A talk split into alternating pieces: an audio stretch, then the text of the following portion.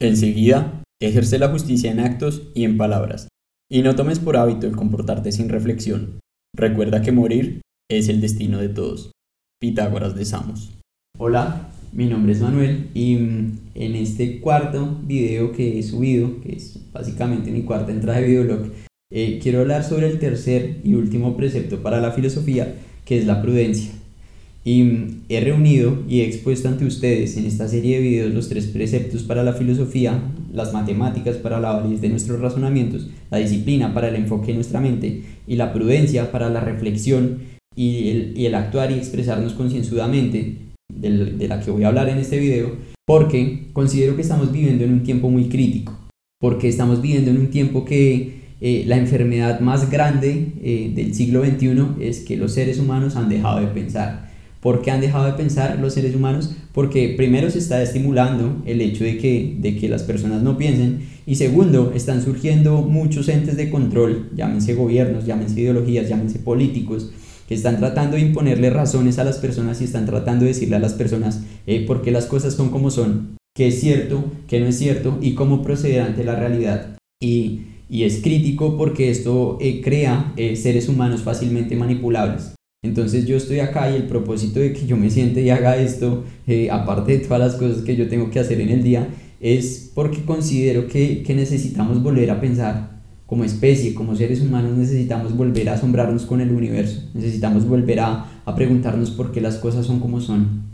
Entonces, ser filósofo no es algo que únicamente compete a, a, alguien que tiene un cartón de universidad que pone filósofo, no. Ser filósofo es algo que nos compete a todos los seres humanos. Entonces, bueno, quiero hablar de la prudencia eh, porque eh, es una de las más bellas virtudes de, de, de, del ser humano. Eh, el adjetivo prudence en el latín se le atribuye a una persona que actuaba en consecuencia de sus actos. Y Pitágoras, para atraer, digamos, para considerar que alguien era digno de entrar en su escuela de pensamiento, aparte de los otros dos preceptos, para que llegara siendo una persona prudente cuando fuese a entrar a su escuela de pensamiento, le hacía previamente hacer un ejercicio que se llamaba el silencio quinquenal. Entonces, eh, el ejercicio del silencio quinquenal eh, consistía en que los iniciados en esto no pronunciaran palabra alguna durante cinco años. Es un tiempo muy grande y usted se preguntará, ¿cuál es el sentido de todo esto? Entonces, eh, básicamente, el propósito del silencio quinquenal era habituar al individuo eh, para proceder en consecuencia de sus actos, como bien lo define el adjetivo prudencia en el latín. ¿Y cómo hacemos esto? O sea, nosotros eh, actuamos en consecuencia de nuestros actos únicamente cuando logramos prever qué es lo que va a suceder conforme a, a cómo nosotros vamos a actuar. Y no es adivinación, es simple lógica. Entonces, el silencio quinquenal eh, era un ejercicio para la prudencia porque eh, replegaba la razón en sí mismo. Cuando alguien nos dice algo, cuando alguien actúa, eh, sea bien o sea mal, hacia nosotros, genera en nosotros sensaciones, sentimientos. Y, los sentimientos no son más que sensaciones internas. Nosotros externamente tenemos, no sé, frío, dolor. internamente nosotros nos podemos sentir felices, atacados, tristes, podemos sentir celos, podemos sentir ira, podemos sentir una cantidad de pasiones que se generan eh, que son básicamente eh, sensaciones internas eh, que son consecuencia de lo que alguien nos dice. Entonces, cuando nosotros vamos a responder o vamos a atacar a esa persona, sea con una expresión o con una acción, lo que hacía el silencio quinquenal era que esta persona que estaba haciendo el ejercicio se abstuviera de hacer proceder a la razón exteriormente, la replegara en sí misma, y esto contribuía a que posteriormente, cuando el furor del sentimiento se había aplacado, eh, la persona podría reflexionar más concienzudamente sobre las cosas que pudieron haber sucedido eh, conforme si hubiese actuado eh, en ese momento. Entonces, ya sea un contraargumento o una acción contraria a la que hubiese hecho si no estuviese haciendo el ejercicio. Entonces, esto hacía que la persona hiciera un ejercicio que la iba paulatinamente llevando a la prudencia, a tratar de dejar de actuar impulsivamente y expresarse sino parar y pensar antes de cualquier cosa, porque es necesario el ejercicio para cultivar cualquier hábito y de esto se sigue que con el hábito llega la virtud. Pero entonces es necesario primero el ejercicio porque el ejercicio es necesario en todo. Por ejemplo, alguien que quiere cultivar un cuerpo musculoso lo cultiva a través del ejercicio y el ejercicio posteriormente se convierte en un hábito y el hábito lo hace ser virtuoso, que sería básicamente adquirir el cuerpo que quiere. Entonces, el ejercicio para la prudencia es el silencio quinquenal, porque la prudencia no funciona de, tal forma que nosotros decimos, nos acostamos y, digo, ya quiero ser prudente y mañana me despierto siendo prudente. Así no funciona. Necesitamos hacer ejercicio y el silencio quinquenal es un gran ejercicio. Puede usted hacerlo, puede ser no cinco años, pero pues intente hacerlo cinco días y verá cómo usted le empieza a dar valor a la palabra. Y es muy bonito porque cuando una persona eh, cultiva la prudencia, el hombre que hace uso sano de su razón mediante la prudencia consigue como aliado el valor en los momentos difíciles, cuenta con la templanza en los momentos agradables y observa la justicia en cualquiera de las circunstancias posibles que nos pueda presentar la vida.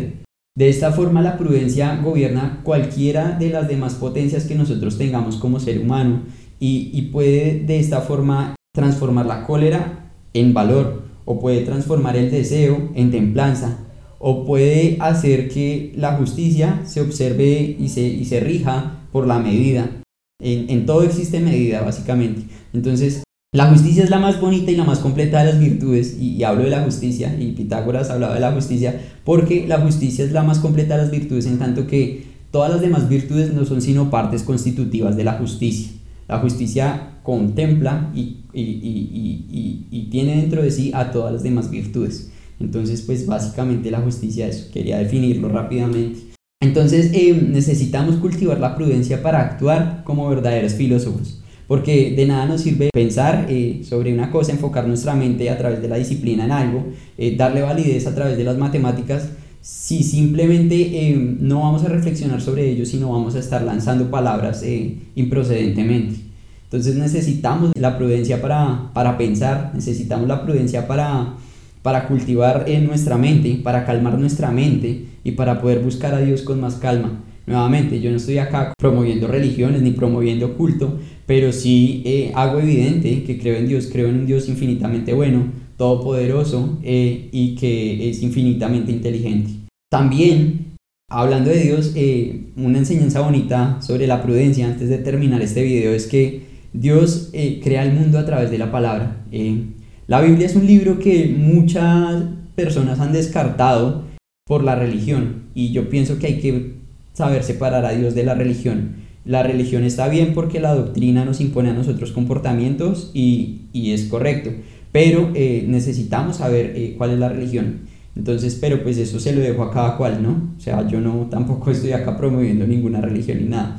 Entonces la Biblia es un libro que particularmente usted como individuo puede estudiar y puede extraerle y sacarle mucho provecho porque es un libro al que usted le puede sacar historia, le puede sacar enseñanzas prácticas para la sabiduría y la filosofía y le puede em, hablar sobre experiencias de personas del pasado, de las que retrata la Biblia, sean reales o, hayan sido mitos, fábulas, lo que sea, no importa. Usted puede extraer em, enseñanzas de ahí, tal como usted puede extraer enseñanzas sobre, por ejemplo, la Odisea de Homero eh, el relato de Ulises y las sirenas, el enfoque.